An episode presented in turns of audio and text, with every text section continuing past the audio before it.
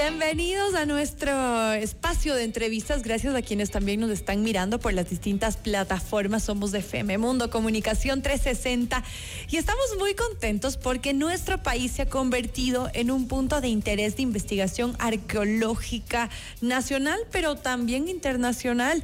Y es que se encontró una ciudad antigua en la Amazonía de nuestro país y queremos que nos cuenten todos los detalles al respecto. Para esto, pues queremos saludar a la licenciada Catalina Tello, directora ejecutiva del Instituto Nacional de Patrimonio Cultural. Catalina, qué gusto tenerte. Eh, qué gusto, Gabriela. Muchas gracias por este espacio. Estaba revisando parte de la, información que se ha compartido sobre este tema tan interesante y es que, bueno, a pesar de que se acaba de descubrir ahora, pues las investigaciones sobre esta ciudad eh, eh, que ha estado escondida, pues viene desde hace muchísimo tiempo. Sí, bueno, efectivamente, eh, digamos, este momento a través del artículo de la revista Science em, ha sido de conocimiento mundial, eh, pero sin embargo, eh, sí, este, este hallazgo ya desde los años 80 fue publicado en un primer momento por el padre Porras y después por algunos arqueólogos que a lo largo de las décadas investigaron el sitio, ¿no?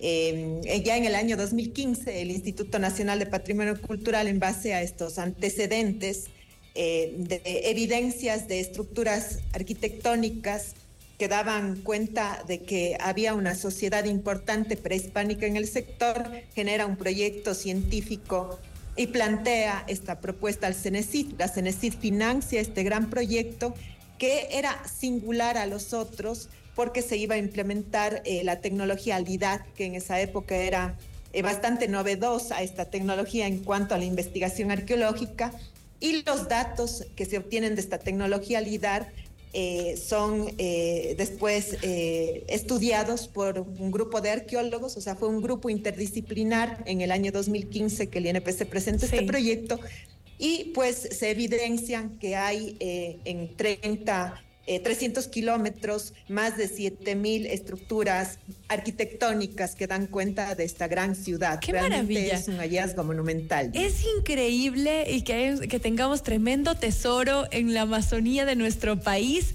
Eh, quisiera conocer un poco más sobre la tecnología LIDAR. ¿De qué se trata? Porque claro, al, entender que arrancó en el 2015, podemos decir que es bastante, bastante actual. Eh, tiene, ¿cómo, ¿Cómo se desarrolla? Tal vez tiene algo de inteligencia artificial también en en estas últimas etapas? No, no, no, es una tecnología que mediante rayos láser eh, básicamente toma unas fotografías desde el espacio aéreo, eh, toma imágenes que pueden eh, atravesar la cobertura vegetal e identificar estas estructuras. Es decir, estas, estos kilómetros que fueron analizados y estas estructuras están cubiertas en la actualidad por la cobertura vegetal propia de la Amazonía. Ahora, Catalina, una vez descubierto este tremendo tesoro, ¿cuál es el plan que tienen? Ya que ahorita está cubierto pues por, por, por ramas, por la naturaleza, por el, plan va a ser de alguna manera limpiar toda esa zona para que eh, efectivamente puedan continuar con las investigaciones y quién sabe en algún punto eh, que se convierta en un lugar turístico para que todos podamos conocer más sobre esto.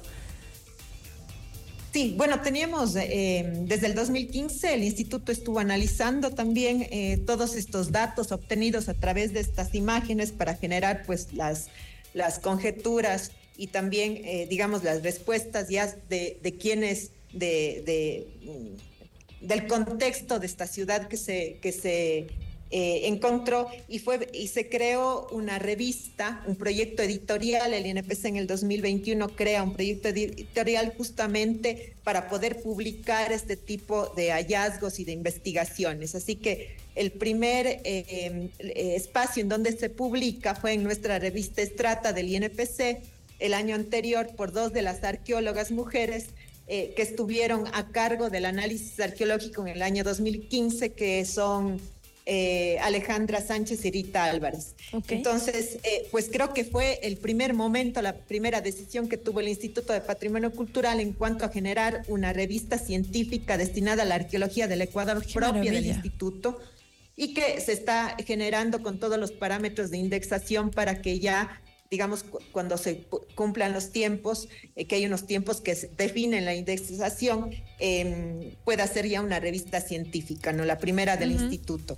Eh, justamente lo, lo, que, lo que se veía es poder publicar, poder democratizar además los datos. En el 2021 logramos ya con la CENESID eh, conjuntamente que los datos puedan ser de uso público por una serie de razones de seguridad y también una serie de razones protocolarias de la misma CENESID y del Instituto de Patrimonio, los datos desde el año 2015 fueron de uso exclusivo interno del INEPEX. Ok, entonces en el 2021 logramos democratizar los datos y ya son muchas universidades nacionales eh, y investigadores nacionales, ecuatorianos y extranjeros a los que hemos entregado los datos, sí con protocolos de uso para que estas investigaciones continúen. Entonces creo que el, el primer gran objetivo... El primer paso está Claro, el primer paso de publicar. Para que continúen las investigaciones. Excelente. Y luego, claro, parte de la, de la, de la pregunta que te hice, Catalina, es, todos tenemos mucha expectativa de algún momento poder ir allá, visitar. Eh, y, y, claro, ahora que estamos en una situación tan compleja y sobre todo que el turismo en nuestro país se ha visto tan afectado, qué maravilla que en, en un tal vez corto, mediano plazo pueda ser un punto interesante de, de visita, más allá de Galápagos, que podría ser de lo más llamativo de nuestro país. Sí, sí, por supuesto. Eh, hay un uso eh, turístico obvio que, tiene un espacio patrimonial, un espacio arqueológico.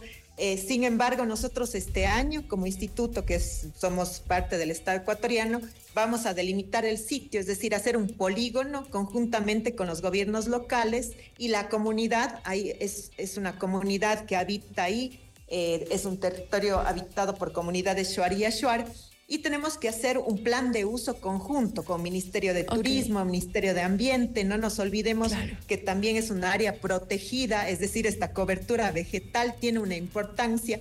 Y hoy en día los sitios, la primera opción no es liberar de una cobertura vegetal, ah, sino entenderlos en, en, un contexto.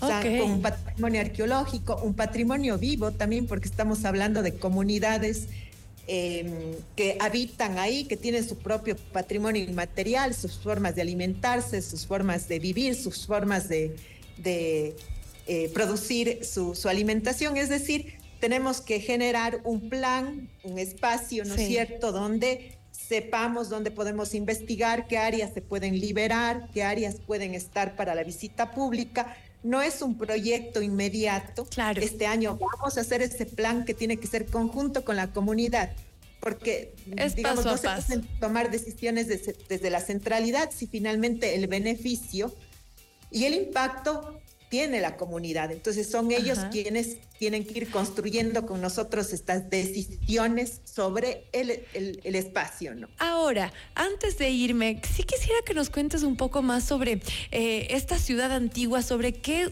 ¿Cómo habrían vivido? Nos cuentas que son, eh, entiendo que son 7.400 las estructuras que se encontraron en la Amazonía de nuestro país. Eh, y si no estoy mal, eh, eran, se, estimaba que habitaban más de 100.000 personas en ese lugar. ¿Es correcto ese dato? Sí. Y, claro, ¿cómo vivía esa gente ahí? ¿Qué tipo de estructuras se encontraron? similar a tal vez algún otro, otro grupo de de, de, de, antepasados nuestros de, la zona. ¿Qué se sabe sobre cómo vivía esa gente ahí? Eh, bueno, es, eh, existen investigaciones, pero estas investigaciones justamente generan estas grandes preguntas, ¿no? Quieren quiénes eran, cómo habitaban. Es una investigación que inicia en, en este momento. Estas preguntas de investigación son las que se están tratando a cargo de las universidades nacionales que tienen ya los datos y que están haciendo un gran trabajo. Sí, eh, los datos que tú has señalado son los correctos. Eh, obviamente, 7.000 estructuras que conforman plazas, que conforman espacios de uso eh, ritual, espacios de, de, uso cotidiano de vivienda, espacios de siembra, dan cuenta de una sociedad que tuvo una importancia política, económica y social enorme. Es decir, eh, una gran ciudad con una sociedad con una estructura muy importante, ¿no? Para movilizar todos esos recursos que les permitió construir em, este, es, esta majestuosidad. Así que, eh, digamos, ya estas preguntas son las que este momento se aperturaron. Em, y eh, tenemos un espacio para investigador, investiga, para que investiguen un siglo, para que se formen arqueólogos, antropólogos, historiadores. Eh, y sí es una gran noticia tener esta posibilidad en nuestro país, que además genera una eh, serie de, preguntas y análisis de importancia, no solo para el Ecuador, sino para el mundo, de mirar la Amazonía también como un centro arqueológico importante en donde eh, es mítico esa, esa idea de que aquí no habían, en la Amazonía no habían eh, sociedades antes de la colonia importantes, que era un espacio en donde no se permitía habitar, eh, pues todas esas hipótesis o ideas míticas de la Amazonía pues se van descartando. Descartadas completamente. ¿Quién sabe? Tal vez los españoles ni siquiera se dieron cuenta que existía esta ciudad, no llegaron hasta allá y parte de eso, pues por eso es que la, la historia no nos, ha, no nos ha contado más al respecto. Queremos agradecerte muchísimo, Catalina, por compartirnos este gran hallazgo. Nos sentimos muy emocionados y bueno, esperamos tener más noticias sobre esta ciudad antigua que está en nuestra Amazonía. La licenciada Catalina Tello, la directora ejecutiva del Instituto Nacional de Patrimonio Cultural, nos acompañó hoy. Queremos agradecerte muchísimo. Catalina, gracias. Muchas gracias, Gabriela. A las órdenes. Una feliz Siempre a las órdenes. Muchas gracias con todos. Hacemos una pequeña pausa, pero ya volvemos.